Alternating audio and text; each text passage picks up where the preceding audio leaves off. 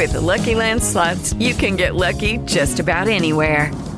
This is your captain speaking. Uh, we've got clear runway and the weather's fine, but we're just going to circle up here a while and uh, get lucky.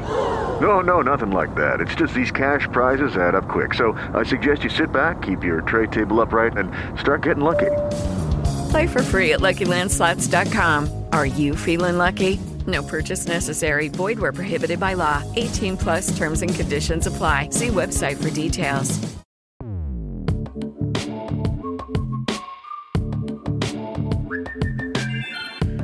Saludos intrépidos. Este es el episodio 015 de un podcast donde tecnología, aeronáutica y astronáutica se unen para disfrute de su autor, arroba 7 y espero que para el vuestro también.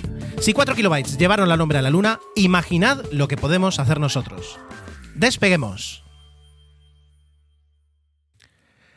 Arrancamos esta mini sección parroquial eh, de la forma más rápida posible para mantener el podcast dentro de una duración aceptable. Eh, iba a hablar de este tema cuando lo recibiera, pero como para cuando lo reciba seguramente será muy tarde para que otra persona lo pueda pedir y le llegue a tiempo, lo voy a comentar ahora. Me explico. Eh, me pedí a través de AliExpress, pero enviado desde España, eso sí lo envían, porque bueno, ya entiendo que hoy o mañana deberían enviarlo, un medidor de CO2. Ah, me ha costado 25 euros. Mm, alguien puede decir, y con, ese, con esa calidad, ¿no? Con esa inversión, si me puedo fiar de los datos que dé. Bueno, haré un par de pruebas para ver un poquito si, si al menos responde bien y a partir de ahí, pues podré seguir eh, las, indicaciones que me dé este medidor, mm, teniendo en cuenta que como no tengo ninguno ahora, pues algo, algo podrá ayudar, algo podrá o debería aportar. Lo he hecho porque se vienen las fiestas eh, y aunque vamos a, respetar el número, bueno, vamos a estar por debajo del número máximo porque recordemos que los números que dan eh, para las fiestas de, de, personas que se pueden juntar es el máximo. No tenéis por qué ir siempre a 120 por la autopista, quiero decir, podemos ir a 110, podemos ir a 100, ¿vale? A 90 si no tenemos ninguna prisa. Bueno, pues pues aquí lo mismo, es decir, no, necesitamos topar el máximo para, celebrar las fiestas, eh, pero me preocupa la concentración de eh, aire exhalado y, la posible concentración de virus en aerosoles.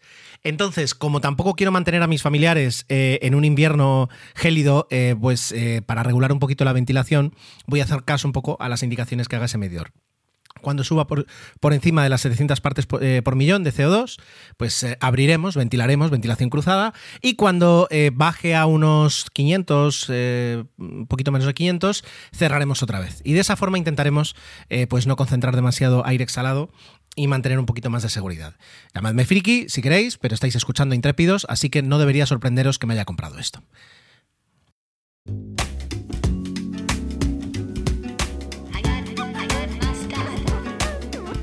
También voy a reconocer que estoy grabando esta sección por segunda vez porque no me terminó de gustar como quedó la primera, así que allá vamos. Ah, bueno, pues fruto de la eh, bombardeante eh, publicidad del Black Friday, en casa caímos. Y caímos prácticamente al final, pero al final caímos y nos hemos comprado una, un robot aspirador. Una Conga, una Cecotec Conga 1790 Ultra. Esta tiene más, eh, más pedigrí eh, que cualquier mascota que pudiéramos tener. De hecho, podría ser que en algún momento, mientras esté hablando de ella o más adelante, escuchéis un sonido de fondo y es que ahora mismo está fregando la casa mientras estoy aquí yo sentadito grabando el podcast, ¿vale? voy a tratar este, esta sección eh, de una forma rápida, pero con, cuatro partes, ¿no? Es decir, el concepto de robot aspirador, que es algo que aunque siempre lo he escuchado, lo he visto, nunca lo había tenido. y luego vamos a hablar de la máquina en sí, o bueno, em, mejor dicho, un poquito de lo que es Cecotec o de lo que parece ser Cecotec, luego hablaremos de la máquina en sí y luego de la parte digital de la máquina, ¿de acuerdo? Aquí la escucho que se va acercando poco a poco. Bueno, eh, la gente de iRobot, que fueron los creadores de Rumba y hasta donde yo sé, pues eh, los introductores de, las, eh, lo diré, de, las, de los robots aspiradores, han hecho algo que yo creo que pocas empresas han conseguido a lo largo de la historia moderna y es introducir en casa un nuevo concepto de electrodoméstico. Quiero decir, eh, hace 100 años, si yo le digo a mis eh, bisabuelos que íbamos a tener algo conectado que nos diera frío e incluso hielo, pues les hubiera parecido alucinante. A mis abuelos, el que tener una lavadora en casa sería lo más habitual del mundo. Eh, y a mis padres, pues por ejemplo, pues les puede sorprender todavía el concepto de robot aspirador a mí pues todavía no sé qué me va a sorprender, pero es verdad que cada vez nos sorprendemos menos. Y sin embargo, se viene una de cambios tecnológicos en el futuro que, sí, seguro que nos va, nos va a sorprender. Entonces, eh, el robot aspirador no es un aspirador normal, es decir, como sabéis, funciona solo, recorre la casa con mayor o menor inteligencia, cubriendo eh, toda la superficie por la que puede pasar y dejando pues los suelos espectacularmente limpios. Bueno, eso es, mi, opinión y ahora, ahora pasaremos a ella. Pero... Em, hemos introducido la inteligencia en casa, hemos introducido un poco de autonomía, hemos introducido incluso el que puedan funcionar por comandos de voz y teniendo en cuenta que pueden hacer cosas sin que nosotros lo vigilemos, y ahora también podemos hablar un poquito de, eso, eh, hay que reconocer que es un electrodoméstico más, es decir, la lavadora hace cosas alucinantes. O sea, le pones ropa sucia, le echas dos líquidos, esperas un rato y sale limpio. Y sale ya prácticamente seco. Y como sea lavadora secadora, ya prácticamente sale para planchar y, ponértelo otra vez. Es decir, eh, eso en su momento. Mm, quitó muchísimo trabajo a las personas que se dedicaban a, cuidar su casa. El robot aspirador, la verdad es que en ese aspecto mi experiencia es que también desde que lo tenemos, también es porque lo estoy usando mucho, porque como es novedad, pues también está día sí, día también usándolo, ¿no?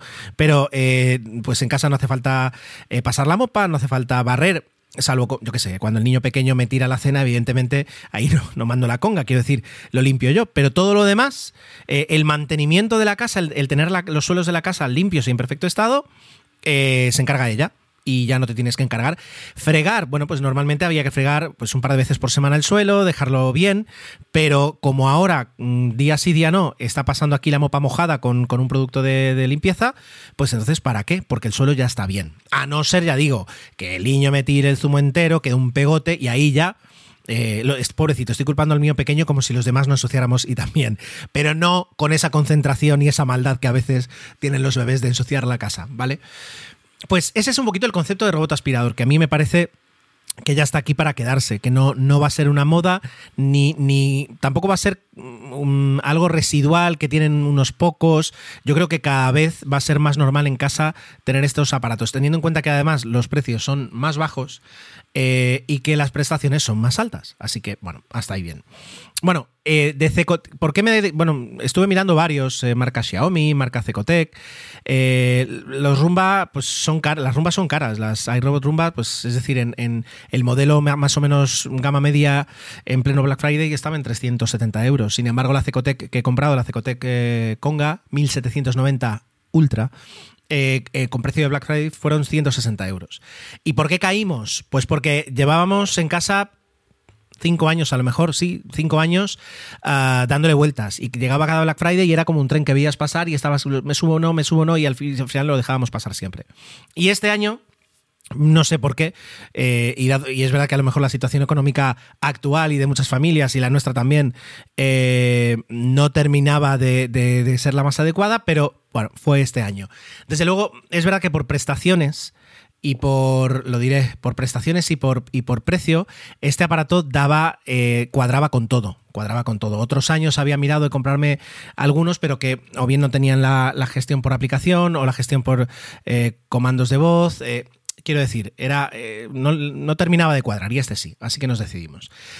Cecotec además es una marca española, eso no es que me dé más confianza en cuanto a la calidad del producto, eh, pero sí en cuanto a la eh, facilidad de encontrar a lo mejor un servicio técnico si se estropea, porque reconozcamos que un aparato que tiene tantas partes mecánicas, que está constantemente en movimiento, que se mueve por diferentes partes de la casa, que puede, yo que sé, tocar algo, quiero decir, las probabilidades de que en los próximos cinco años eh, tengamos que tocar eh, el servicio técnico, tocar la puerta para, para pedir que arreglen algo, pues eh, no es inaudita, es mucho más probable que yo que sé, que, mm, un iPad o que el mismo micrófono con el que hablo, ¿vale? Entonces, eso nos da, nos da la, mm, un poquito la confianza, la tranquilidad. Ah, es verdad que además llevan muchos años en la industria. Yo creo que al menos en España fueron los primeros que, plantearon una alternativa más económica a la rumba. Así que, bueno, al final nos decidimos por, por este modelo. Y el modelo en cuestión, por si os hace gracia, eh, en aspiración no va mal, tiene 2100 o 2200 eh, pascales de, aspiración, una autonomía de 160 minutos, eh, te deja en la app un dibujo de por dónde ha pasado y por, dónde no, hace lo típico, aspira, pasa la mopa, friega, tiene doble depósito, así que va aspirando mientras friega, lo cual es útil, porque mm, es, útil evidentemente, no solo friega, sino que además también aprovecha para aspirar. y el modelo Ultra tiene dos ventajas, una es que viene con mando a distancia que dirás, ¿para qué teniendo app? Pues, pues el mando a distancia es, es, lo que más estamos usando y ahora os explicaré por qué. Y luego eh, viene con la posibilidad de que le colocas, te, viene un rollo de cinta magnética que es como un plástico revestido de, de, un material magnético, y tú lo colocas donde quieras con un poquito de cinta doble cara y no tiene que pasar. En nuestro caso, en la cocina hay un, una parte de abajo que no tiene que pasar, y lo pones y se acabó y ya está. Ryan? Like, are you a fist pumper? a woohooer, a hand clapper, a high fiver. I kind of like the high five, but if you want to hone in on those winning moves, check out Chumba Casino. At ChumbaCasino.com, choose from hundreds of social casino style games for your chance to redeem serious cash prizes. There are new game releases weekly, plus free daily bonuses. So don't wait. Start having the most fun ever at ChumbaCasino.com. No purchase necessary. BGW. Void were prohibited by law. See terms and conditions. 18 plus. Vale, o sea que por esa parte, muy bien. Y después de una semana de uso, eh, o un poco más, no sé, bueno, es más o menos una semana de uso, eh, ya digo, los resultados son muy buenos. Mm, aunque eh, alguien puede mirar que el poder de aspiración es relativamente bajo, es decir, la aspiradora que teníamos, la, normal, son 8 kilopascales, esta tan solo es 2. Bueno, pues eh, para el día a día, para solucionar problemas, por supuesto es un día, yo que sé, levantamos, movemos un mueble, levantamos un sofá y, y quieras o no, pues siempre se junta ahí más, más polvo y más, más pelusa, eh, va a ser difícil, no la voy a mandar a ella, pero para el día a día, para mantener sin ningún problema eh, es más que suficiente. Y el fregado, que era algo que yo no le tenía mucha fe, porque al fin y al cabo es una mopa mojada que va pasando, eh, debo reconocer que deja los suelos muy bien. En casa, además, en ese aspecto tenemos parque, por si merece la, la, pena decirlo. Pero la, la sensación es muy buena por el, por el, dinero, es decir, en cuanto a calidad-precio, de momento la sensación es muy buena. Y te das cuenta que el aparato luego cuando tiene algunos fallos, y ahora lo explicaré, cuando lo coges es un sólido, quiero decir, no, no, no parece que se vaya a romper con, con tocarlo, sino que parece que, que, bueno, que esta gente lleva años haciendo estos aspiradores y saben un poquito de lo que, de lo que hablan. Hasta ahí la parte positiva, ahora vamos con la parte negativa. Eh, todo lo bueno que tiene, digamos, de hardware, eh, la, solución de Cecotec, eh, de malo lo tiene en software.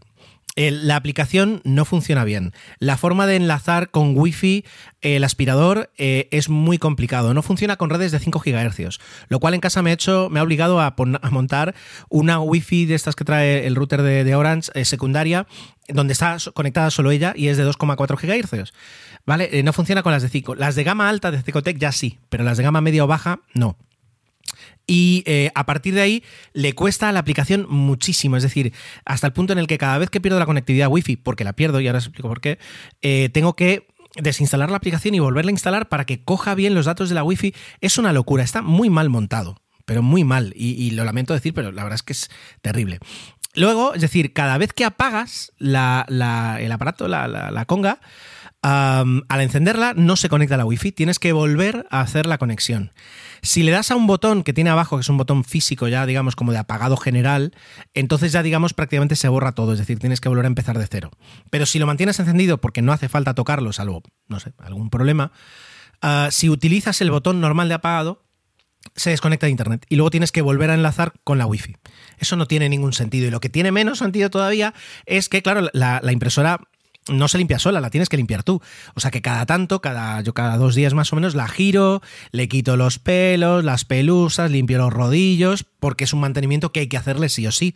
Eh, y yo estoy encantado porque me encanta hacer estas tonterías. Pero Claro, ¿qué ocurre? Que cuando le das la vuelta, aunque los botones son táctiles, escuchas un pitido y es que acabas de apagar el aspirador al darle la vuelta y colocarlo sobre la superficie que, le, que vayas a utilizar.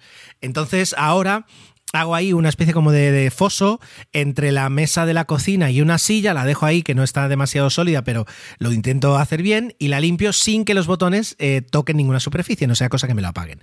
Son esas cosas que dices... Eh, qué pasa, ¿no? Es decir, hay, algo que no, no se ha pensado muy bien. El tema de la aplicación, te tienes que dar de alta, usuario y contraseña, hasta ahí normal.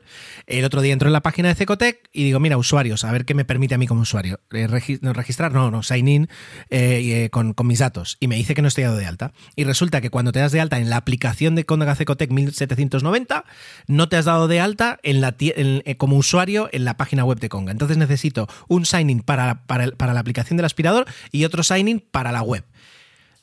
No, no, no. Aquí son cosas que, me da la sensación que tienen diferentes proveedores para diferentes soluciones y que no hay una integración digital para que el usuario tenga todo ahí. Es decir, así como tengo los mapas en la aplicación, que los mapas, por ejemplo, el aspirador, a veces me da la sensación de que el mapa lo pinta bien el aspirador, que en su memoria está muy bien, pero cuando lo pasa para que la app lo interprete, la app a veces lo interpreta mejor o lo interpreta peor. Me da esa sensación. Y a veces tengo un plano perfecto de mi casa, de por dónde ha pasado, y la verdad es que pasa por todo, por, toda la, por todo donde puede llegar. Y otras veces me deja ahí un cuadrado un poco amorfo y es, mmm, dices, bueno, entiendo que mmm, la, le digo, el aspirador lo tiene bien, porque si no, no estaría volviendo a su casa y no estaría volviendo a su base de carga por lo que asumo que, que, el aspirador en su, en su cabecita lo tiene, lo tiene todo correcto. Pero, por ejemplo, ver esos mapas en la página web, pues es algo que estamos todavía muy lejos. ¿Por qué tendríamos la necesidad de hacerlo? No lo sé, pero a mí me gustaría. Ya digo, en la parte digital, la solución de Conga Cecotec no me parece satisfactoria, no me parece que se haya eh, dedicado mm, trabajo suficiente como para tener una buena solución. Ahora bien, el aparato funciona muy bien y en ese aspecto podemos estar muy contentos.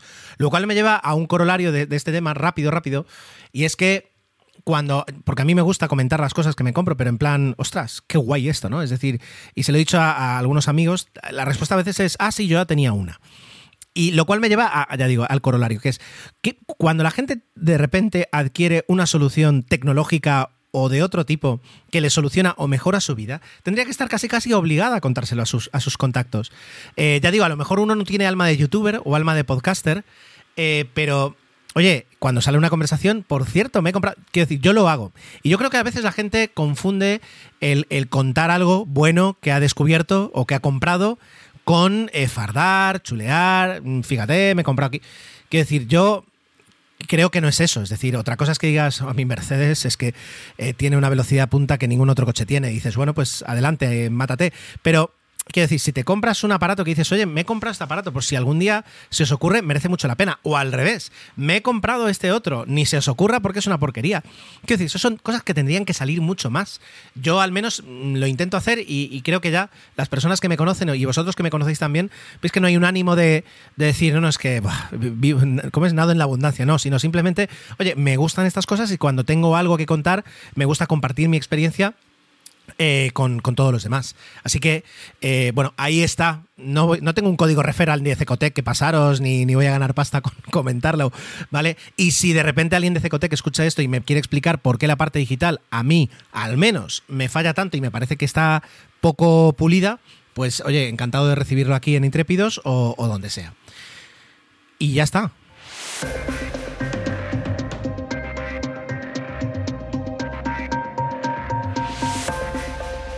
Hace unos días recibí un par de cuestiones por Telegram, una eh, que ha definido de alguna forma de lo que voy a hablar hoy. Porque Diego por Telegram me, sugirió hablar de todo lo que implica, de todo el mundo, un verdadero mundo que hay eh, en cuanto a los programas de viajeros frecuentes, ¿verdad? En cuanto a la capacidad de conseguir ir y, y gastar millas, puntos, etcétera. Decidí a lo mejor dejar este tema para la semana que viene y antes eh, dar un paso atrás y hablar de las organizaciones que de alguna forma han ayudado tanto a conseguir que uh, los programas de viajeros, de viajeros frecuentes sean tan atractivos para tantos millones de personas. Y es de lo que vamos a hablar hoy. Pero antes, eh, Juan Ortiz, del podcast Desde Boxes, eh, mi podcast de Fórmula, mi no mío porque sea mío, sino mi podcast de cabecera de Fórmula 1 de mis compañeros, uh, me hizo otra pregunta. Y era, bueno, pues con todas las noticias que había, Brasil y Estados Unidos ya han recertificado el Boeing 737 MAX. Uh, Europa está a punto de, dar la autorización, ya ha dicho que lo tiene todo, bueno, está digamos preparando el papeleo y para finales de enero ya sacará la orden y ya podrá volver a volar. Y de hecho, American Airlines eh, se ha convertido en la primera, han pasado varias cosas. American Airlines se ha convertido en la primera compañía en operar vuelos con el MAX otra vez. Eh, no vuelos de pasajeros, sino vuelos de empleados, de prensa. Están haciendo un pequeño de tour, un pequeño tour con varios vuelos para, bueno, pues eh, despejar el, ele el, elefante en la sala, como se suele decir, o, como, bueno, no sé si es una expresión castellano o inglesa, pero bueno, me entendéis. Antes de que todos los medios digan, ah, bueno, vuelve a hablar el Max, pues eh, American Airlines levanta la mano y dice, sí, sí, volvemos a, utilizar este avión, venid aquí, lo probáis, hacéis las preguntas que queráis y ya mmm, de una por todas nos quitamos el tema. Por otra parte, eh, Gol, la aerolínea brasileña, va a ser la primera compañía en operar vuelos con el modelo con pasajeros. Y está previsto que lo haga pues en, en apenas, ah, no me acuerdo si es el 19 o el 29 de diciembre, pero va a ser eh, en, muy breve. Y de hecho se le va a adelantar a American Airlines, que parecía que iba a ser la primera en, retomar este tipo de vuelos. Aunque no hay ningún mérito en ello, o sea, no, no creo que haya um, ninguna celebración por, por, parte de las compañías eh, en ser la primera que opera otra vez con el 737 MAX, ¿no? Eh, en ese aspecto. Y hace muy poco tiempo, teniendo en cuenta que este podcast al final se ha grabado más tarde de lo que quería, y pido disculpas por ello ya de paso, uh, United Airlines ha tomado posesión del primer MAX directo de fábrica. Es decir, Boeing ya vuelve a entregar 737 MAX a sus clientes, ¿de acuerdo? Entonces, digamos como que la situación se está normalizando a mucha velocidad. Y en todo este contexto... Judy was boring. Hello. Then, Judy discovered ChumbaCasino.com. It's my little escape. Now, Judy's the life of the party. Oh, baby, mama's bringing home the bacon. Whoa, take it easy, Judy. The Chumba life is for everybody. So go to ChumbaCasino.com and play over 100 casino style games. Join today and play for free for your chance to redeem some serious prizes. ChumbaCasino.com. No purchase necessary. Void where prohibited by law. 18 plus terms and conditions apply. See website for details. Lucky Land Casino asking people what's the weirdest place you've gotten lucky? Lucky? In line at the deli, I guess? Aha, in my dentist's office.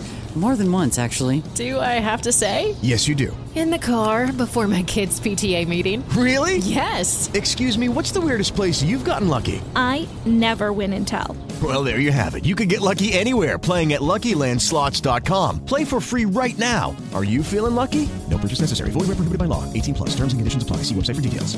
Texto.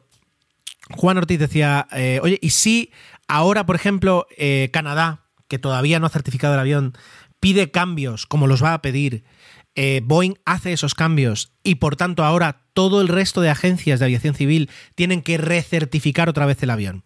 Y con esos cambios alguna otra salta y dice, bueno, pero es que a mí no me viene bien. Va, a haber una especie como de guerra de el tornillo aquí, el tornillo allí, el botón este, el botón aquel, y, podría entrar en un ciclo sin fin de cambios y certificaciones y más cambios que llevará a que el avión nunca volara otra vez. Bueno, pues es una muy buena pregunta. La respuesta es que no, por dos motivos básicos. Primero, eh, en todo este proceso de certificación ha habido una junta, digamos, eh, donde se han visto representadas todas las agencias interesadas que querían voluntariamente a la hora de certificar el modelo. Y por tanto, cuando Boeing ha propuesto los cambios, los cambios gordos, los que realmente eh, pues, tenían que solucionar para que, para que el avión volviera a volar de forma segura, ahí, digamos, se ha expuesto y se han llegado un poco a acuerdos. Acuerdos, bas o sea, quiero decir, muy lógicos, porque si alguien te presenta una solución eh, que mejora la seguridad, lo normal es que cualquier agencia de todo el mundo esté de acuerdo en que ese es el cambio. Y si a alguna se le ocurre alguna idea mejor, lo normal es que el resto prácticamente estén de acuerdo en esos cambios. Quiero decir, no, no hay diferentes aproximaciones a solventar el problema, solo una que es la mejor posible después de todo lo que se ha hablado. Por tanto, las discrepancias entre una agencia y otra agencia tienen que ser mínimas, y lo son. ¿Dónde aparecen esos motivos, esos, esas discrepancias? Pues, por ejemplo, en la formación de los pilotos, donde, por ejemplo, Canadá quiere que la duración eh, del curso sea mayor o que en el curso, en la formación, se revisen estos temas eh, de una forma más eh, extensa o, o a través de algún tipo de prueba en el simulador que en otros países consideran que no es necesario. Son cambios que no afectan a la solución propuesta por Boeing, sino un poquito pues a la parte complementaria. ¿Qué más? Uh, pues a lo mejor en un botón, que el fusible que desactiva los sistemas automáticos, pues que tiene que tener una cobertura de plástico de este color para que sea más fácil reconocer. Y para otras agencias a lo mejor eso no es necesario.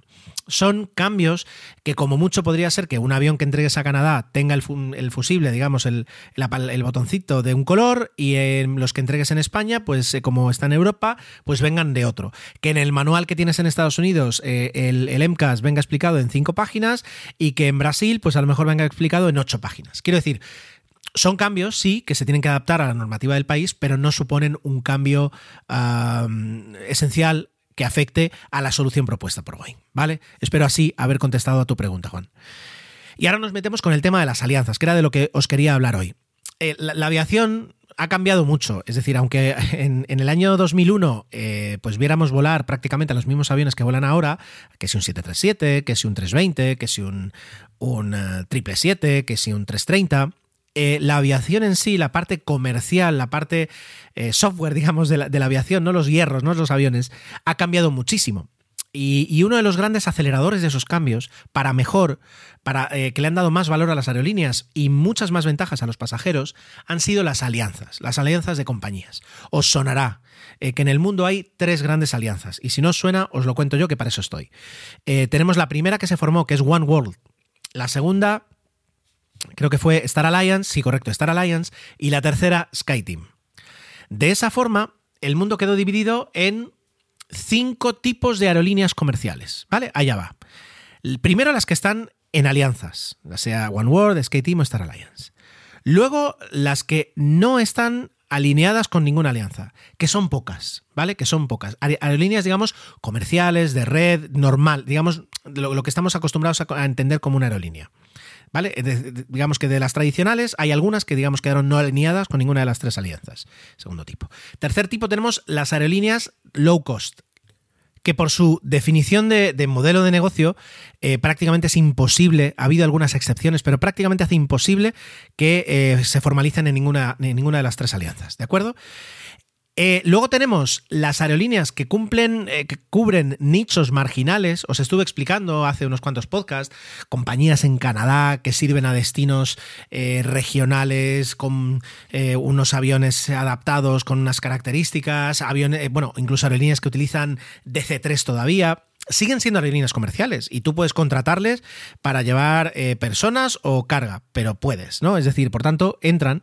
Y luego un quinto grupo que son las aerolíneas de vacaciones, que son compañías aéreas cuya red, cuya existencia sirve para nutrir destinos vacacionales y que por tanto pues en, verano tienen un, una gran eh, actividad y en invierno bien utilizan los aviones para otros, para otros eh, usos, bien aprovechan eh, para, para, mantenerlos, para hacer, eh, digamos, revisiones más, más, extensas, o bien, pues se buscan la vida o tienen flota más antigua, que por tanto, si la paran, no tiene una penalización económica tan alta, etcétera, etcétera. Entonces, digamos que ahí están esos, esos grupos de aerolíneas. Bueno, las alianzas, aunque solo abarcan a las aerolíneas que se han unido a una alianza y no son pocas, más o menos son unas 60, que de las 100 más grandes, el, el 60 están ahí dentro. Quiero decir, no, no es que vayan a buscar aerolíneas pequeñitas las alianzas, sino al revés. Es decir, todas las grandes están dentro de una alianza menos las del Golfo, y eso es el, el, otro grupo que me he dejado, perdón, las aerolíneas del Golfo, como puede ser eh, Emirates, Etihad,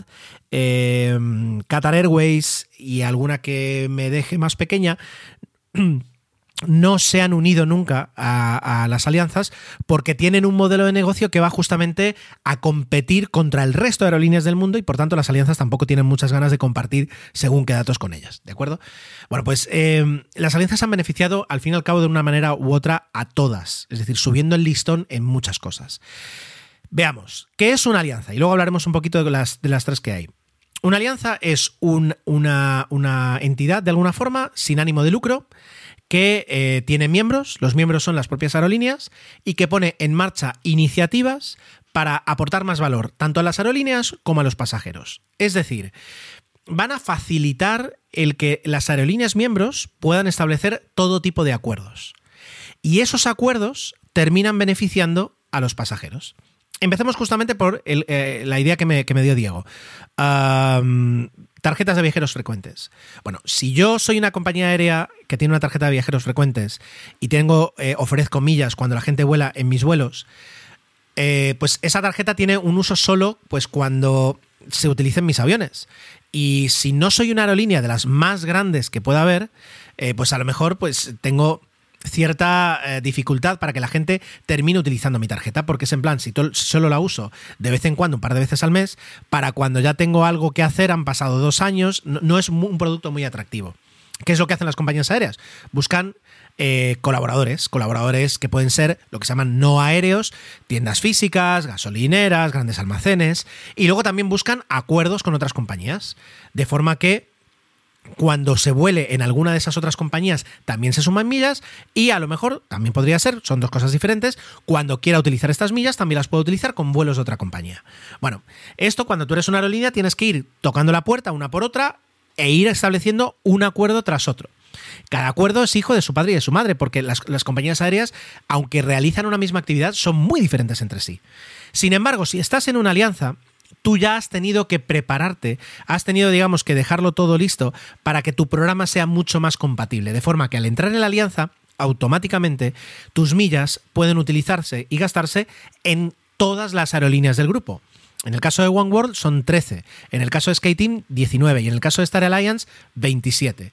Por tanto, si eres mm, tienes la tarjeta de, de puntos de qué voy a decir yo, de Lufthansa, pues puedes utilizarla en los vuelos de 26 otras compañías. Claro, el, el, valor es mucho más alto y la probabilidad de que termines utilizando vuelos de una sola alianza, porque siempre que vueles vas a acumular en cualquier programa que tengas de, de, millas de ellos, en uno solo, pero acumular todas las millas que haces en todos los vuelos y utilizarlas, es mucho más práctico así que no ir utilizando diferentes tarjetas. Este es, este es un, un acuerdo. Pero luego, repito, las compañías son tremendamente diferentes. ¿Cómo cobras una maleta extra? cómo eh, compatibilizas los sistemas informáticos para que si vuelas Palma-Madrid con una compañía y Madrid-Atlanta con otra, eh, desde Palma ya tengas los asientos reservados, tengas las maletas a destino, tengas las tarjetas de embarque para que no tengas que volver a salir y volver a facturar. Todo eso aunque parezca una tontería, requiere muchísimo, muchísimo esfuerzo porque son decenas de sistemas informáticos a compatibilizar. Sobre todo cuando a veces, si una compañía es muy grande, pongamos Delta, que es enorme, Delta vuela a cientos de destinos. No necesariamente todos los destinos van a utilizar los mismos sistemas que Delta querría. Si a lo mejor tiene un vuelo a una isla remota del Caribe una vez a la semana, eh, a lo mejor utiliza una de las empresas que ya sirven en ese aeropuerto y la empresa le dice, pues mira, tenemos este sistema, te, te, viene bien, bien, y si no, pues no tengo otro. Y Delta se adapta a que le facturen, a que le pasen datos en un formato que no está acostumbrado.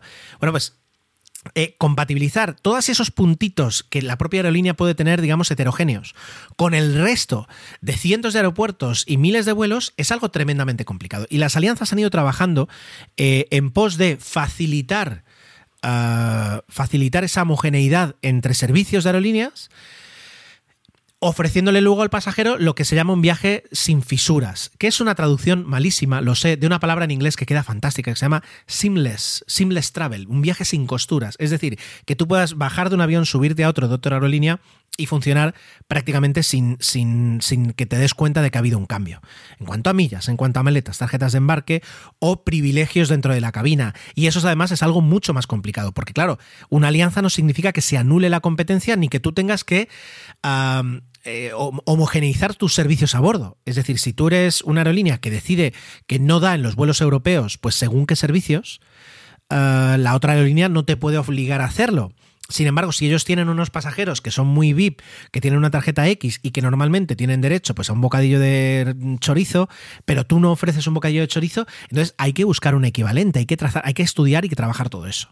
Es algo que en estos 20 años las, las alianzas han ayudado muchísimo a conseguir que la aviación la veamos tal y como la vemos. Es decir, si ahora os parece que a veces mmm, el hecho de volar con una compañía o con otra, dices, no sé qué me voy a esperar o no sé si aquí me van a poner algún problema, hace 20 años era muchísimo peor. El entendimiento que ha habido en estos 20 años de ponerse de acuerdo, de entender, de dejar, de acordar, de facilitar, de crear sistemas de informáticos, de crear programas de aceleración de implantación, todo eso es un trabajo que han hecho las, las alianzas y lo han conseguido. Y me estoy dejando para el final eh, el lote más gordo, que es el código compartido, los códigos compartidos. ¿Alguna vez os habrá pasado a lo mejor que vais al aeropuerto y de repente dices, bueno, Madrid, yo qué sé, Nueva York, y dices, ostras, hay seis vuelos que salen a la misma hora de Madrid a Nueva York de seis compañías diferentes? Mentira, es un solo avión. Lo que ocurre es que hay seis compañías aéreas que han puesto su código en ese avión y que por tanto tú compras un billete de Aeroméxico pensando que vas a volar en un, en un avión de Aeroméxico de Madrid a Nueva York y luego de Nueva York a México, de, a, DF y te encuentras con que no, con que el primer vuelo es de Delta y el segundo es de Aeroméxico. Uh, pero los códigos compartidos han ayudado a que, a que, las aerolíneas extiendan muchísimo los, la, red de vuelos, la red de destinos. Uh, ¿Por qué? Porque te permiten en un solo billete comprar un vuelo desde Lanzarote hasta Guadalajara en México. Cosa que si no hubiera un, una, una, red de códigos compartidos, sería extremadamente difícil hacerlo en un único billete. Y hablaremos más adelante de la diferencia de viajar con billetes conexionados a viajar con billetes sueltos. Pero ya os digo, como spoiler, que viajar con un billete conexionado es 50 veces mejor que viajar con billetes sueltos. Por tanto, toda esa red de códigos compartidos ayuda a que los pasajeros viajen mejor, viajen sin mayores problemas o si hay problemas, que haya responsabilidades. Porque en el momento en el que tú le contratas un vuelo a una compañía de un punto A a un punto B, es responsable de llevarte a un de un punto A a un punto B. Sin embargo, si tú compras un billete de Ryanair de Palma a Madrid y otro billete Ryanair diferente de Madrid a Berlín, y el Palma Madrid llega tarde, va a ser muy difícil que eh, Ryanair te cambie el vuelo gratis o incluso te, dé un bocadillo para que esperes al siguiente vuelo y colocarte en otro Madrid-Berlín. Aunque viajes en la misma empresa, el hecho de tener dos billetes separados constituyen dos contratos de transporte, dos sets de obligaciones por separado. En uno te llevo a Madrid y si he llegado tarde lo siento y si te tengo que, si te tengo que indemnizar te indemnizo y en otro te llevo a, a Berlín. Pero si no estabas cuando, cuando había que estar en el vuelo Madrid-Berlín, mala suerte. ¿Que la culpa es mía también? Bueno, pero eso ya va aparte. ¿Entendéis? Entonces, los códigos compartidos han facilitado muchísimo, han hecho que millones y millones de pasajeros viajen de una forma más cómoda y más segura. Y todo ello es gracias a las alianzas. Es verdad, ojo, no es obligatorio pertenecer a una alianza para eh, establecer códigos compartidos. Por supuesto que no, ojo, no lo estoy diciendo. Ah, y de hecho hay compañías que tienen códigos compartidos fuera de una alianza y no hay ningún problema. Lo que digo es que las alianzas han hecho que algo, algo que era mm, extraño sea lo más común del mundo. Y que la barra, el listón, se haya subido mucho para que tanto estés dentro como fuera, los pasajeros y las propias aerolíneas esperen más de los acuerdos y de, las, de las eh, sí, de los acuerdos y de las alianzas que hay. ¿Vale? Hay tres alianzas, One World, SkyTeam y Star Alliance. En su momento en España, cada una abanderaba a una de las grandes compañías que había en el país. One World, Iberia, Star Alliance, Spanair, SkyTeam, Air Europa. Ahora mismo, digamos, todo se, ha desfigurado, es decir, eh, Iberia sigue en One World y Europa sigue en SkyTeam, pero por ejemplo, Spanair ya no existe desde hace ya muchos años. wow. Desde hace como ocho años ya y por tanto Star Alliance no tiene una alianza, perdón, una compañía fuerte aquí en, España. Sin embargo, ya digo, eh, es la más grande Star Alliance y tiene una barbaridad de mm, vuelos de red, de aeropuertos, de oficinas, de salas VIP, etcétera, etcétera, etcétera. Ya digo, las ventajas que ofrecen cada una de ellas por separado es enorme. No encontréis prácticamente ninguna cooperación porque no la hay, son competidoras y trabajan para esa competición. Lo que está en entredicho, bueno, entredicho ahora, estamos en un punto de inflexión acerca de cómo va a ser, de cuál va a ser el futuro de las alianzas. ¿Por qué? Porque hace cosa de tres años, cuatro años, se llegó a un punto en el que el crecimiento ya no era posible. Es decir, todas las aerolíneas grandes del mundo ya estaban cogidas y pertenecientes a una alianza, excepto las del Golfo, siempre. Ahora ha llegado un momento en el que se han centrado, en lugar de en crecer, en mejorar, en subir el listón, en hacer mejor las cosas. Y ocurre que, claro, hay, hay un tope, porque las aerolíneas siguen compitiendo entre sí. Entonces, hay topes que hay que ver cómo superar. Y entonces, ya digo, estamos en un punto de inflexión donde no se sabe muy bien cuál va a ser el futuro de las alianzas a medio plazo. Sobre todo cuando luego las compañías miembros, las más fuertes, han establecido con otros socios de la alianza eh, joint ventures, es decir, eh, acuerdos estratégicos, eh, donde exploran las capacidades de, combinar, de unirse, de compartir datos eh, en otros terrenos. Así que, bueno, eh, está, ya digo, no, no en entredicho, pero sí en un punto de inflexión donde las alianzas pues tienen que eh, tomar otros caminos y aportar otras ventajas para los miembros. Porque al fin y al cabo todo esto cuesta dinero a las compañías. Cuanto más grande, más te cuesta.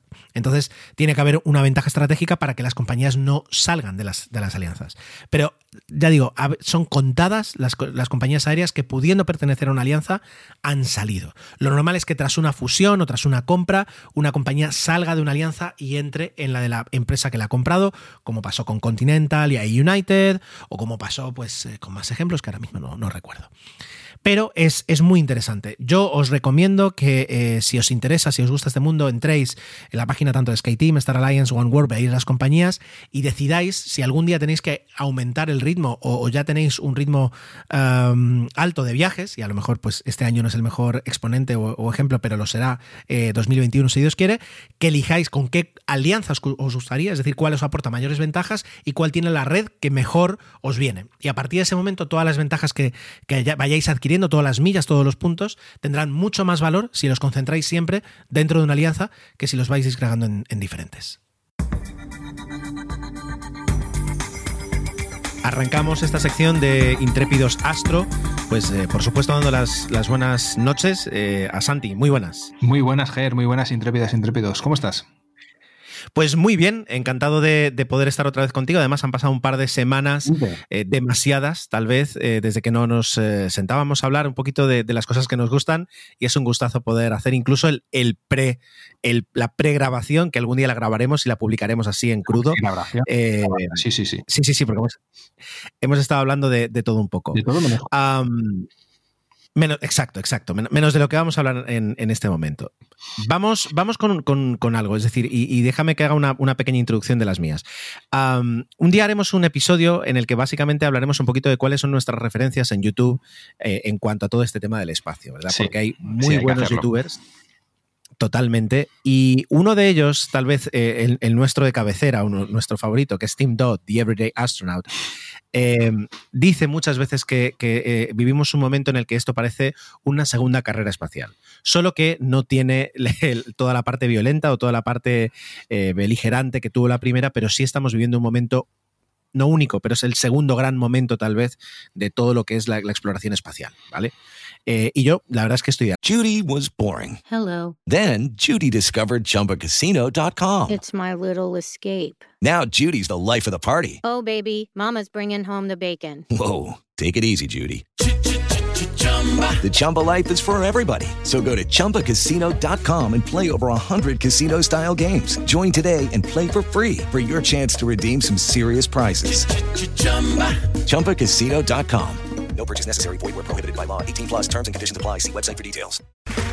Okay, round two. Name something that's not boring. A laundry? Ooh, a book club. Computer solitaire, huh? Ah. Sorry, we were looking for Chumba Casino. That's right. ChumbaCasino.com has over 100 casino style games. Join today and play for free for your chance to redeem some serious prizes. ChumbaCasino.com. No purchase necessary. Prohibited by law. 18 plus terms and conditions apply. See website for details. De acuerdo, no te lo he preguntado a ti, pero no sé cómo lo ves. Sí, totalmente de acuerdo. La verdad es que no se puede decir que no. Lo que pasa es que es verdad que desde el punto de vista de cada generación, pues tendrá su, pues eso, su aquello. Pero sí que visto con el paso de los años, sí que estamos viviendo una, una época que puede ser bastante interesante de recordar.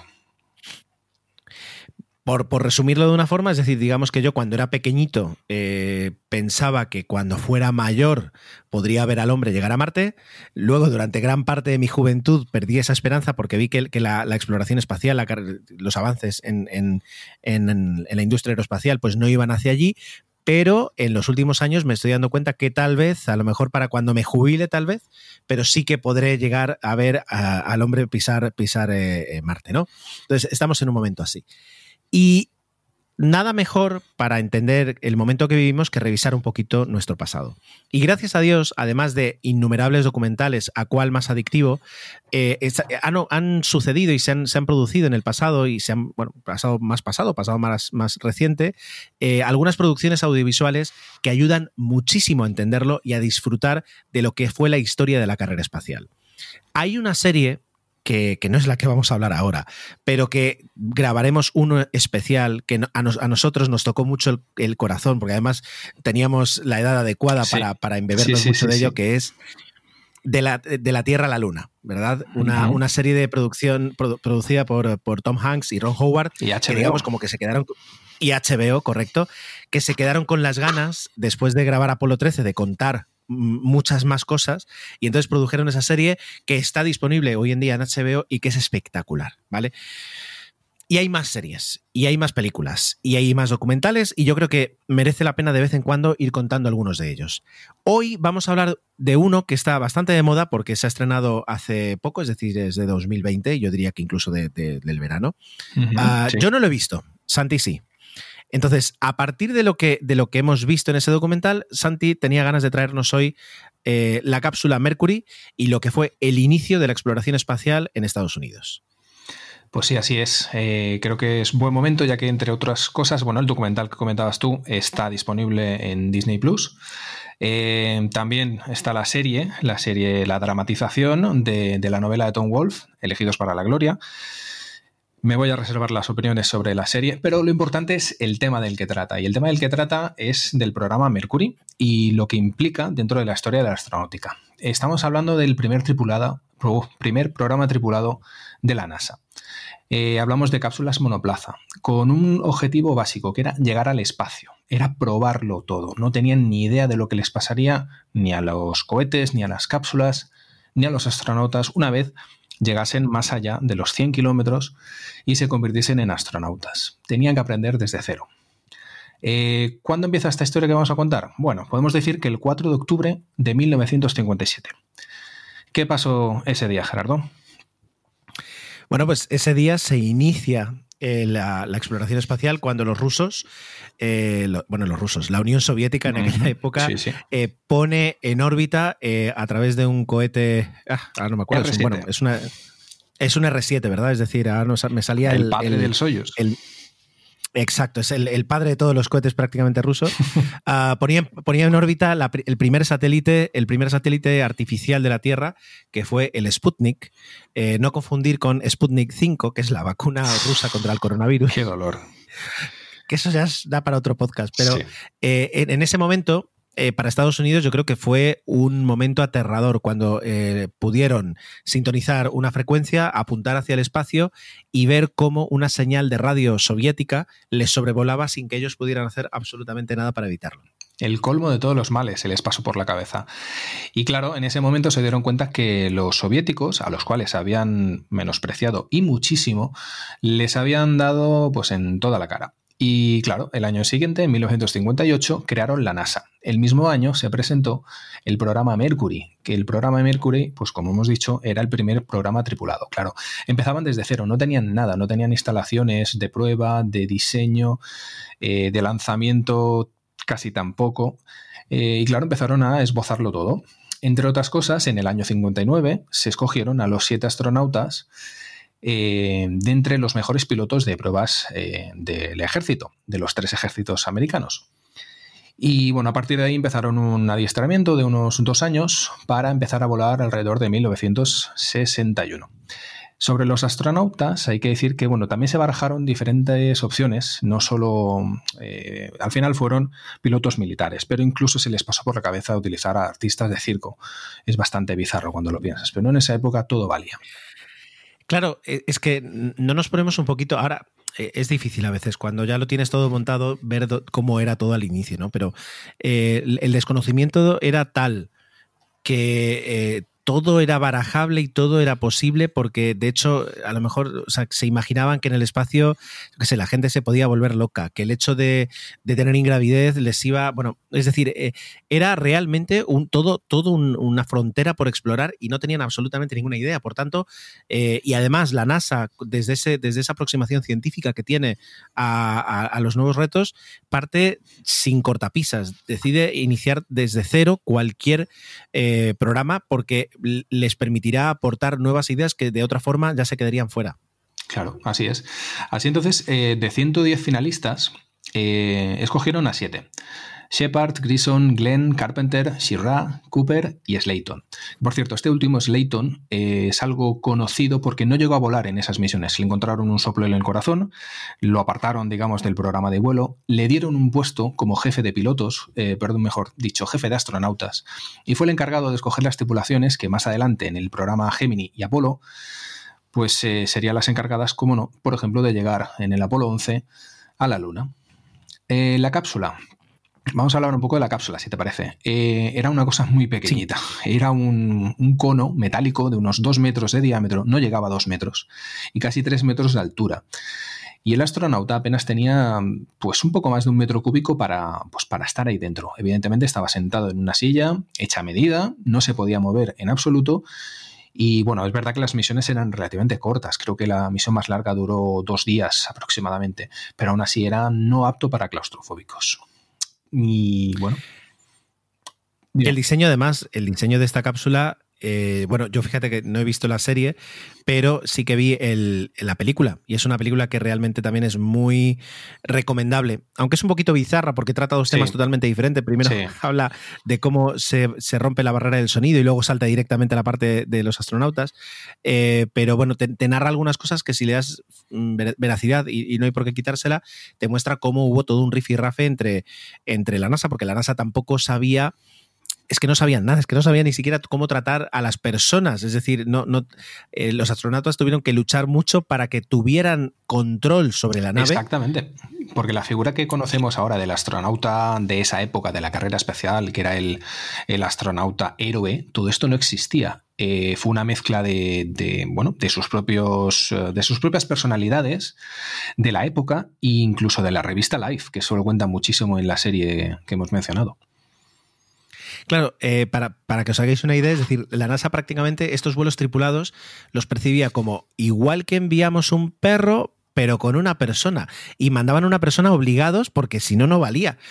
Porque si, si, hubieran podido enviar, yo qué sé, un jamón y con eso ya les hubieran convalidado, lo hubieran preferido. No querían tener a una persona tan impulsiva como eran los pilotos de, de, pruebas eh, que tuviera capacidad sobre modificar algo del plan previsto. Eh, hay una lucha sobre, sobre... Un escollo. Eso, y, luego recuerdo en la película la lucha para conseguir meter al menos una ventana hmm. para que pudieran ver hacia el exterior. Es decir, que todo eso de la NASA decía, ¿para, qué queréis ver? Y ellos, desde su mentalidad de pilotos, pues decían, pues porque queremos ver lo que, lo que hay fuera, eh, porque si no, no tiene sentido tampoco. Es muy interesante eso. Sí, sí, sí que lo es. Em, si te parece, ahora pasamos a los cohetes, porque se utilizaron dos cohetes para estas misiones. Em, había un cohete simple y uno más complicado. Em, por decirlo de, mal, de mala manera, el cohete simple, que no era tan simple, eh, era el Redstone. Era un cohete diseñado por el señor Werner von Braun, que si alguno sabe un poquito de la historia de, de cohetes, fue el encargado de diseñar y probar la conocida V2 nazi. Eh, pues este señor que después de terminar la guerra se fue, creo que sí lo comentaste en, un episodio. Operación Paperclip. Sí, señor, la Operación, Paperclip. Pues él y sus mejores científicos se fueron a Estados Unidos y digamos que estuvieron en barbecho durante unos años hasta que los necesitaron de verdad. Y fue en este momento, preciso momento, en los que ya despuntaron bastante. Eran ingenieros brillantes y consiguieron, pues, consiguieron adaptar un misil de alcance medio de una sola etapa lo consiguieron adaptar para que funcionase para llevar a un, ser humano dentro de la cápsula Mercury eh, en vuelos suborbitales, es decir, eran saltos parabólicos, no hacían nada más. Eh, para saltos orbitales tuvieron que decantarse por el lanzador Atlas D. Era un lanzador bastante complicado. Procedía, o mejor dicho, era el gemelo, por decirlo de alguna manera, del eh, misil balístico intercontinental que utilizaban para, pues literalmente, para poder llegar desde Estados Unidos hasta Rusia. Claro, estamos hablando de una capacidad de carga de pago muy alta en comparación al Redstone. Em, el diseño era muy complicado. Eh, son famosas las imágenes, tanto en ficción, en las series que hemos comentado, en la película o incluso en documentales en las que los propios astronautas están en las plataformas de despegue y ven cómo delante de sus narices explotan estos cohetes. Eh, entonces te puedes imaginar cómo se les quedaba el cuerpo. Así que, bueno, esos son los cohetes que utilizaban. Eh, misiones. Merece la pena. Dime. Merece la pena solo, comentar que el, Atlas con el que se envió al primer astronauta eh, en 2020, pues el, nieto o el tataranieto es el cohete que envía, o que mejor dicho, va a enviar a los astronautas a bordo de la cápsula eh, Starliner a la Estación Espacial Internacional. Es decir, el cohete Satlas, el cohete Atlas, todo el sistema de lanzamiento ha ido evolucionando a lo largo de las décadas, a lo largo de 70 años, y ha derivado en un cohete que tiene pues ahora mismo 20 años de antigüedad, que ya también está al final de su, de su vida útil, pero 50 años después de ese primer, de ese primer cohete Atlas que, se lanzó, eh, el Atlas 5 ha estado lanzando cargas eh, muy valiosas, es decir, ya no digo, bueno, humanas todavía no, pero es cuestión de tiempo, ah. eh, pero luego también muchísimos satélites y muchísimas sondas que han, que han ido a, diferentes partes del sistema solar. Sigue, sigue vivo ese lanzador de alguna forma. Sí, es una de las familias, una de las familias de lanzadores más, más veteranas y más longevas, si no la que más. No, no te lo voy a decir de memoria, pero creo que la que más, al menos en Estados Unidos, claro, porque en Rusia es otro, Hombre, el, tema. El, otro cohete de, ULA, que es el Delta, eh, los cohetes Delta también llevan pues desde finales de los 60 a lo mejor, es decir, no y luego la, serie son, Titan son más jóvenes, sí. Son más jóvenes. Y luego los Titan también, es decir, claro, los eh, Titan ya están retirados. Eh, en activo ya te digo, solo queda Atlas de esta época. Sí, sí, sí, creo que sí. Real, realmente, el cohete Soyuz y el cohete Atlas son, bueno, y el son Delta los 4, dos. claro, el Delta 4 Heavy, ¿eh? que me olvidaba de él, pero bueno, también le quedan, le quedan dos telediarios. Exacto. Continúa, continúa, que te. Pues continuamos con las misiones. Eh, fueron pocas misiones. eh, tripuladas y tripuladas, vamos a hacer un pequeño matiz. El primer tripulante no fue un humano. El primer tripulante que voló en una cápsula Mercury fue un chimpancé que se llamaba Ham. Fue la, pues eso, el conejillo de Indias que utilizaron para comprobar que la cápsula, que el sistema, que el cohete, eh, que el sistema de reentrada, de frenado, de reentrada, paracaídas, todo funcionara perfectamente y de hecho Ham se, pues, llegó perfectamente, amerizó y bueno, le hicieron una foto muy bonita mientras reía y fue la portada creo que de la revista Life, lo cual indignó a los propios astronautas humanos, pero es lo que tenían que hacer. Eso pasó en enero del 61, si no me falla la memoria. Y en ese impasse entre que probaban ese, la cápsula, otro cohete y tal, los soviéticos, eh, el 12 de abril de, de ese mismo año, lanzaron a Yuri Gagarin. Y ahí sí que de repente los americanos se dieron cuenta que ya se le habían pasado la mano dos veces por la cara. Con lo cual, el 5 de mayo del 61, eh, el señor Alan Shepard se convirtió en el primer astronauta norteamericano en llegar al espacio. El vuelo fue muy simple en comparación a lo que estamos acostumbrados hoy en día, por lo que son vuelos eh, espaciales. Fue un vuelo parabólico, un salto, un, pues eso, imaginaos un, un cañón con una bala, apuntas hacia el cielo y el proyectil, que en este caso era la cápsula, describe ese vuelo parabólico y durante 15 minutos pues tienes un vuelo. ¿Qué pasa? Que superó la barrera de los 100 kilómetros, creo que llegó hasta 185 kilómetros de altura, con lo cual en ese momento se convirtió en el primer astronauta. Y bueno, sus 15 minutos de gloria, literalmente. Y bueno, sí que es verdad que luego voló más adelante este señor en, eh, llegó a volar hasta la Luna en el Apolo 14 pero estuvo mucho tiempo retirado, tenía problemas en el oído y, bueno, y un carácter bastante peculiar. Eh, ¿Qué más? El señor Grissom. Grissom lo vamos a mencionar porque fue el segundo, hizo el mismo vuelo que Shepard, pero cuando llegó, amerizó y no se sabe. Bueno, se supone que sí que se sabe porque. Sí se sabe. Sí se sabe. Sí, de hecho se recuperó la cápsula. Vamos tal. a, vam- Vamos a. y vam- vamos a, a- ¿cómo se dice? A agarrarnos a la versión oficial, porque si no entramos a también. Cualquier día nos despistamos y entramos en teorías magufas. Sí. Así que vamos a Sí, quedarnos con la totalmente, versión oficial. Totalmente, sí. Venga, vamos a decir que sí que se sabe. De hecho, se recuperó la cápsula. Bueno, ¿qué pasó? Este señor amerizó ah, y cuando estaba en posición de, de amerizaje, eh, por algún motivo técnico, saltó la escotilla de emergencia y que tenía un sistema pirotécnico al igual que utilizaban los aviones caza de esa época. Que eso, al parecer, fue una de las em, peticiones que les hicieron los astronautas a los diseñadores de, McDonnell que fabricaban la cápsula. Al abrirse la, la escotilla de emergencia empezó a entrar agua. Eh, ¿Qué hizo el astronauta? Evidentemente salió con el traje, casi se, se ahoga porque le entraba agua dentro del traje y la que sí que se ahogó fue la cápsula que terminó a unos 3.000 o 4.000 metros, eh, 3.000 metros creo que era más o menos, de profundidad. Se perdió la cápsula con todo lo que había, con todos los experimentos que había hecho en órbita. Y bueno, te puedes imaginar, este señor no llegó a ir a la Casa Blanca a conocer a Kennedy porque se pensaron que había sido, que entró en pánico y que había sido culpa suya. Así que cuéntanos cuál es la versión oficial. Bueno, la versión oficial es que luego de, de re- de revisar las cápsulas, de, ver todo lo que podía haber fallado, de tomar los testimo- el testimonio de Gas Grissom, eh, pues se decide, o sea, se decide, se, se- se comprueba que efectivamente esos, esos eh, ¿cómo se dice? Esos eh, abridores, no, no, no me sale la palabra, pero que esos Sí, dispositivos pirotécnicos dispositivos pirotécnicos, sí. Podrían, podían en determi- determinadas circunstancias eh, saltar por sí solos sin que el astronauta ah, realizara ninguna acción. Recordemos que un, un dispositivo periotécnico es, es un pequeño explosivo mm, que tiene, tiene una ventaja y es que cuando tú tienes un cierre y ese cierre depende de un pequeño explosivo para que se abra, pues en el momento en el que explote, sí o sí se abre. Es decir, no, no, hay, no hay ningún problema, no, no puede haber ningún problema porque estás directamente explotando el cierre. Por tanto, se, Es se va a abrir y vas a poder utilizarlo. Claro, esa, esa es la ventaja. La desventaja es que estás colocando un dispositivo explosivo en un aparato donde las explosiones normalmente no se toleran muy bien. No. La, la macabra, la macabra ironía de Gas Grissom sí, señor, es cuéntala, que, cuéntala. sí, es que eh, se dieron cuenta en la NASA que el poner dispositivos pirotécnicos en las compuertas, si llegaba, por ejemplo, a fallar en lugar de en el agua, en el espacio hubiera significado la pérdida de la misión y la pérdida del astronauta. Por tanto, se decidió que no se iban a colocar dispositivos pirotécnicos en las puertas. Bueno, eh, Gas Grissom iba a ser el comandante. ¿Qué he dicho yo? ¿Con puertas? No, puertas has dicho, pero no, por eso. Hay que ser más puristas. Per perdón. perdón, perdón. ya tenemos, ya tenemos una edad. Escotillas.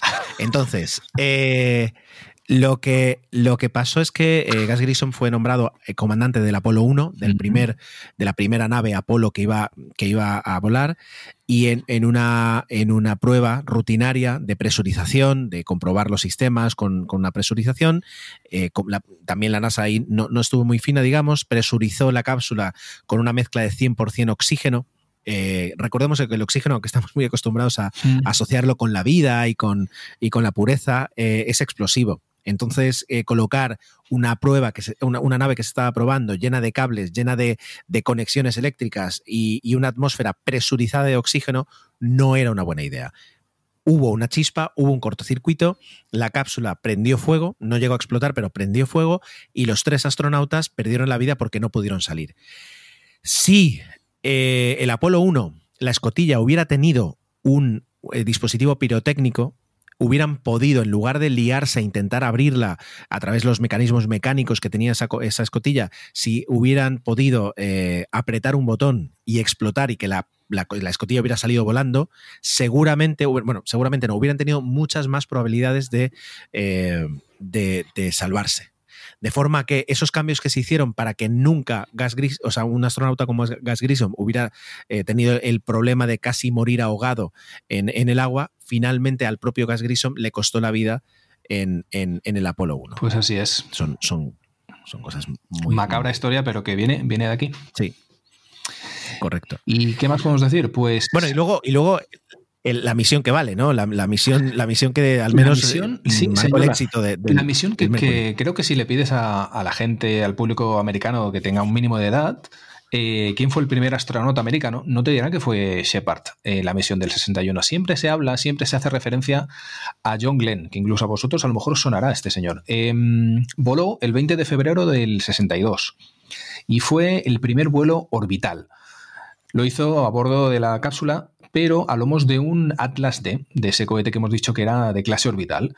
Y bueno, hizo tres órbitas, se tuvo ciertos problemas con el escudo a la hora de reentrar, eh, pero al final, pues nada, este señor volvió sano y salvo y se convirtió en un héroe. Y, no solo se convirtió en un héroe, luego se hizo senador, eh, pero lo más importante es que en el año 95 voló con, voló con Pedro Duque en el shuttle, en una misión para, pues supuestamente, demostrar o probar los efectos del espacio en una persona, no sé si ya era octogenaria, pero bueno, una persona mayor.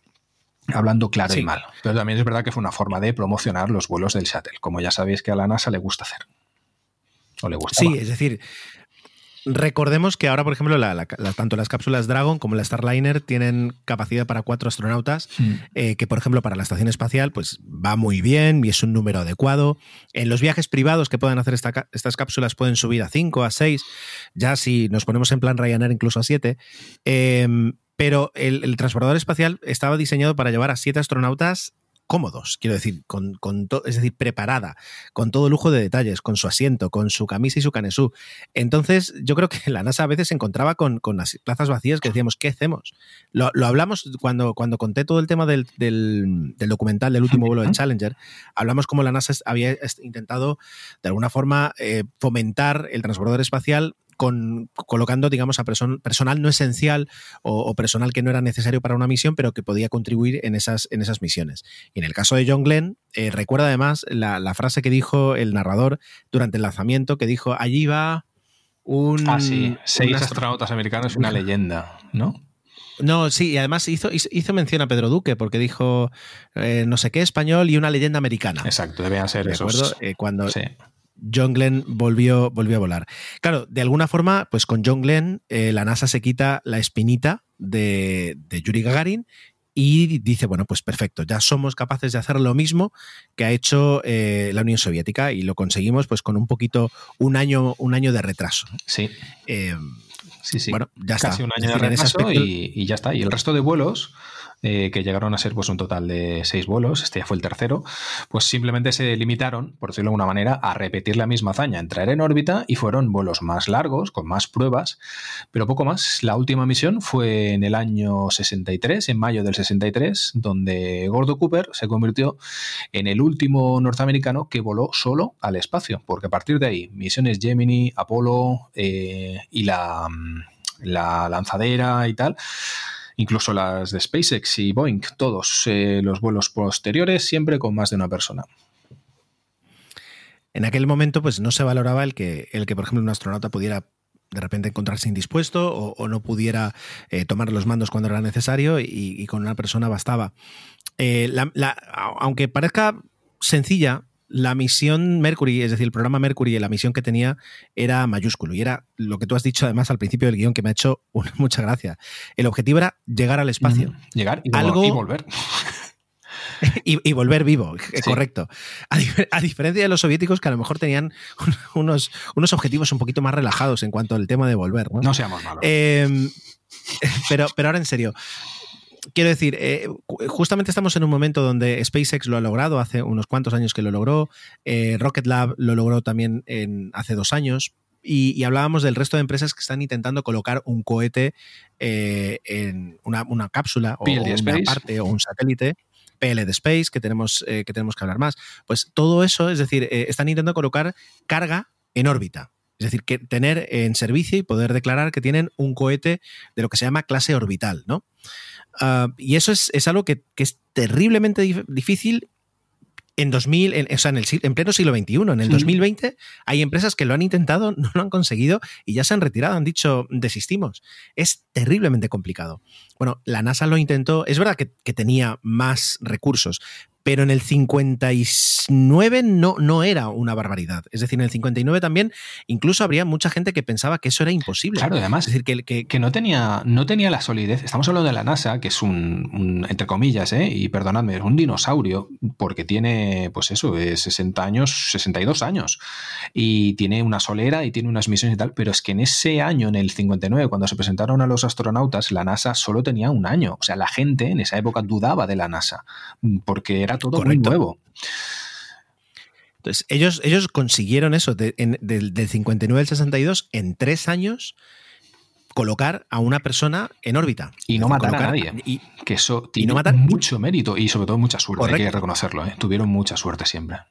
Porque eran de, Eso es era algo que creo que ya hemos comentado alguna vez cuando hemos hablado y, y lo seguiremos comentando, cómo de, de, la carrera espacial a la época del transbordador y de la época del transbordador al programa comercial de vuelos que tiene ahora, por ejemplo, Estados Unidos, eh, el, la, el, el, manejo del riesgo ha cambiado muchísimo. Sí. De, un, de un, bueno, pues estamos en plena Guerra Fría y si alguien muere, pues eh, es lo que hay.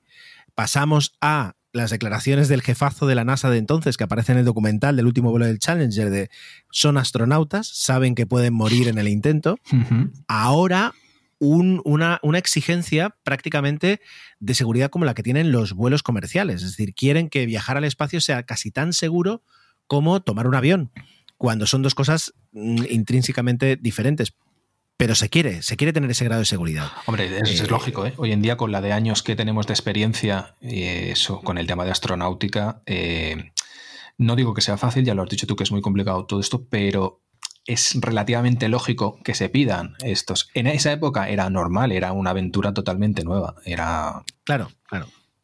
Para, para, para que os hagáis una idea, y aquellos que no, que no estáis familiarizados con los datos, es decir, estamos hablando poner, poner en órbita un cohete, poner en órbita una persona humana, bueno, sí, o si no es humana también, eh, significa que en, en, un, en, un, lapso de 10 minutos tienes que acelerar una máquina de 0 a 27.000 kilómetros por hora.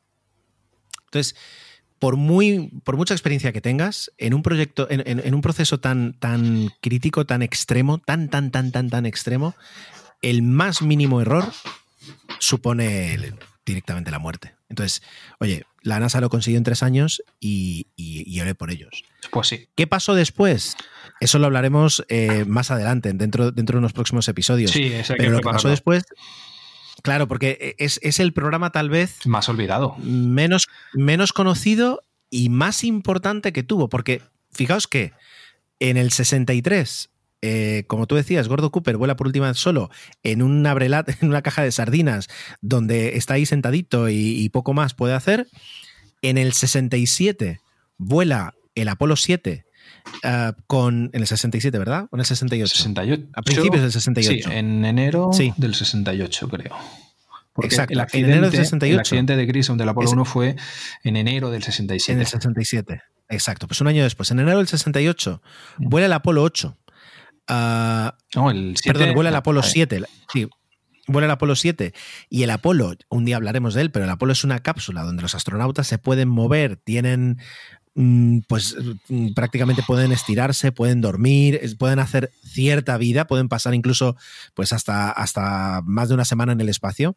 Y en ese lapso, es decir, entre el 63 y en esos cinco años, viene el programa Gemini. Y el programa Gemini es el que permite coger un, un, un, una caja de sardinas y transformarlo en un pequeño apartamento.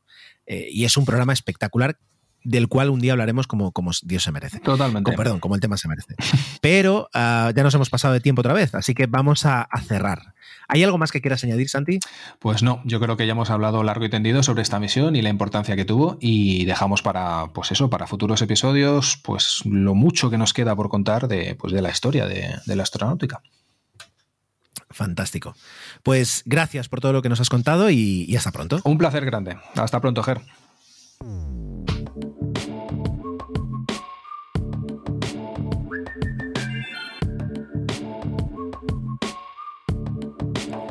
Esta semana ha venido pues eh, con unos cuantos comentarios. Y el primero que voy a, a hablar, bueno a, bueno a, comentar, válgase la, redundancia, es el del director de Milcar FM, el señor Emilio Cano.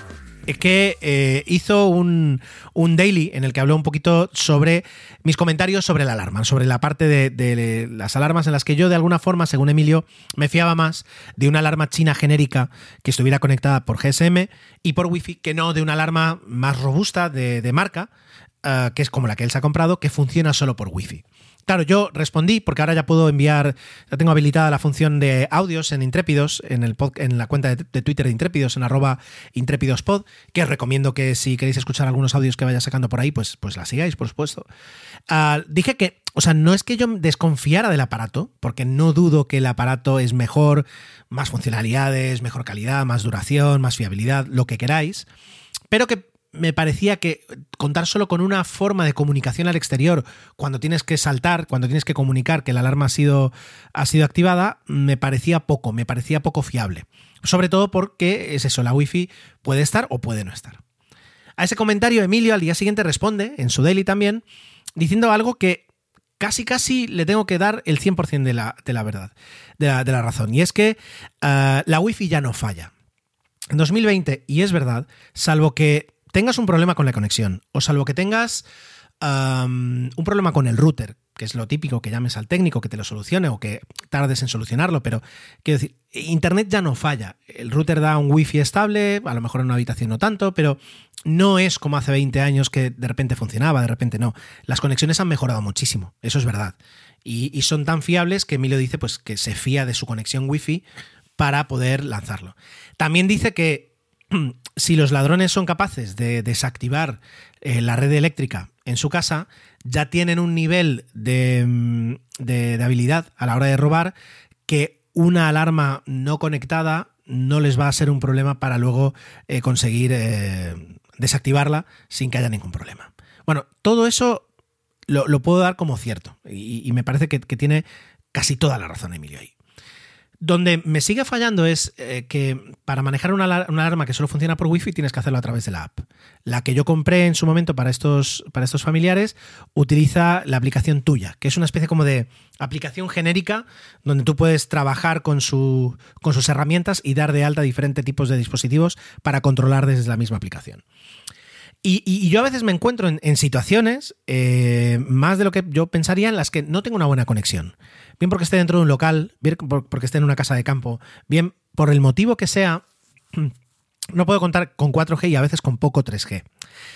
Y si me veo a mí mismo intentando desactivar, eh, volver a activar, revisar qué sensor ha fallado, eh, si está todo bien, y ya no digo pero eso ya no entra en juego, pues ver las imágenes que pudiera grabar una cámara en un sitio donde tengo tan mala conexión, porque si no tienes 3G prácticamente no tienes conexión ninguna, me parece, me parece que es también arriesgado. Sin embargo, el, que te llame por teléfono la alarma, que, la, que descuelgues y escuches que está sonando, o que recibas un SMS y en el que te diga qué sensor ha fallado eh, y cuándo ha sido, ah, me parece que me sigue pareciendo que es más fiable y que yo pueda armar y desarmar la alarma vía SMS que ya digo, tienes que tener prácticamente cero cobertura de teléfono para no poder enviar un SMS, me parece mucho más interesante. Sigo prefiriendo una alarma que tenga más de un tipo de comunicación con el exterior. En ese aspecto me tengo que, mantener. Luego tengo un comentario de José Manuel Melgar, arroba 7 Melgar, en el que me decía qué tal, qué tal un episodio eh, en el que cuente qué me parece Flight Simulator 2020 y qué relaciones tiene con el mundo de la aviación real.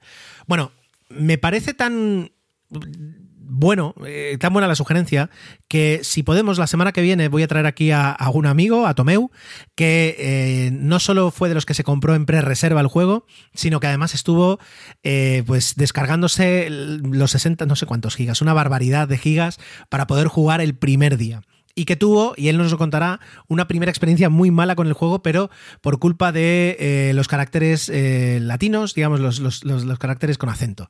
Así que él nos contará un poquito su experiencia. Él también es un amante de la aviación y puede darnos su, punto de vista, qué es lo que le gusta, qué es lo que no. Y como tú dices, esas relaciones que tiene con el mundo real. Y luego, en cuanto a la aviación real, pues cuánta, cuántas personas ¿no? han empezado su carrera de pilotos con un simulador y luego han ido ascendiendo desde allí. Así que me parece muy interesante. Luego, eh, Diego Liarte, arroba Diego-Liarte, me recomendó que le echara un vistazo a la Vima Smart Lock de Xiaomi.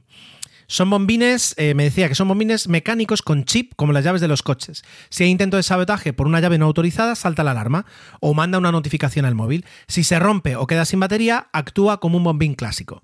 Lo estuve revisando y me parece interesante, es decir, sobre todo porque tiene un precio asequible, creo que costaban unos 50 euros, y es un bombín con cinco llaves. Y tú puedes programar además cuándo quieres que funcione esa llave y cuándo no. Sí es verdad que con esa función me pareció más útil para, yo que sé, para una oficina donde tú decides quién puede entrar y quién no, a qué horas, etcétera, etcétera. Eh, y a lo mejor no tanto para casa, porque si tienes algo en casa, a lo mejor me gustaría también tener eh, un bombín que pudiera abrir la puerta de forma remota o de forma de. con algún tipo de. De aplicación o con algún tipo de servicio, aunque hay un poquito choca y hay que mirarlo muy fino con todo el tema de la privacidad, porque de ahí a que alguien te pueda hackear y pueda entrar en tu casa sin ningún problema, o como aquella historia que contaban al principio, que eh, unos ladrones eh, empezaron a poner a gritar fuera de una casa, Alexa, abre, perdón, he dicho la palabra que no debería decir porque puede activar a alguien. Vale, eh, de hecho mi propio altavoz me ha escuchado a varios metros y Dentro de poco podréis escuchar música, no, no sé qué está diciendo. Bueno, disculpad. Bueno, pues dices, eh, Falenda, ábreme la puerta y a base de pegar cuatro gritos, el altavoz que había dentro de la, de la casa lo entendió y les abrió la puerta. Yo no sé si es leyenda urbana o no pero puedo entender que existen algunos riesgos asociados a ellos. Eh, me ha gustado mucho el, hecho de que cueste poco dinero, el hecho de que lo peor que te puede pasar es que funcione como una cerradura normal y si encima puede mandar un aviso a una alarma eh, cuando se intenta entrar con una llave no autorizada, pues mejor todavía. ¿Vale? Es decir, eh, ya digo, se llama, por si alguien lo quiere mirar, Vima Smart Lock y es de Xiaomi. ¿Vale? Luego también sobre el tema de las alarmas, que parece que dio bastante, eh, teníamos un comentario, tengo un comentario en Twitter de Oscar Apple, eh, arroba Oscar Apple, en el que dice que una alarma es eficaz disuadiendo de un robo o en función del tiempo de resistencia a la intrusión y en el tiempo de respuesta de la policía o del acuda. En urbanizaciones y casas de campo es mejor perros y alarma, y alarma conectada.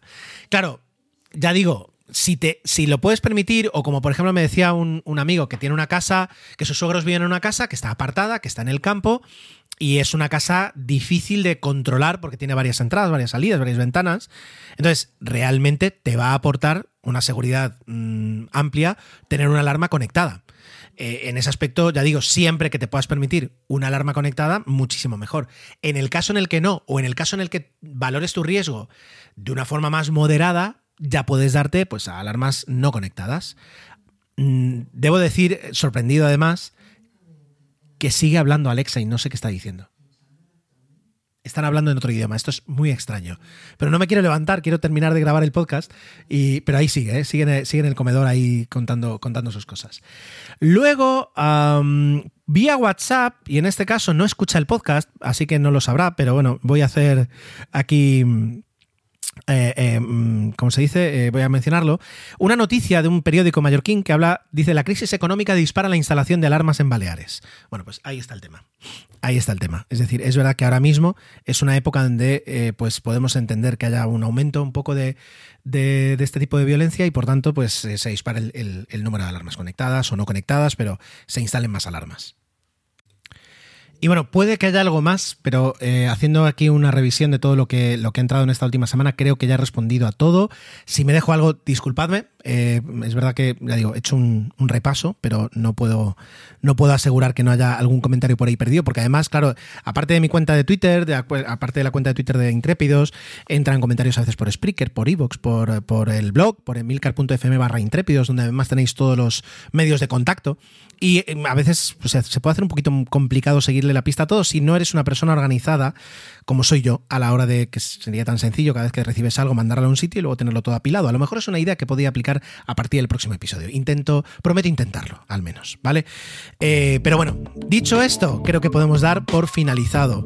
Muchísimas gracias por el tiempo que habéis dedicado a escuchar este episodio. Como decía, espero vuestros comentarios en emilcar.fm barra intrépidos, donde también podréis encontrar los medios de contacto y conocer los otros fabulosos programas de la red Emilio.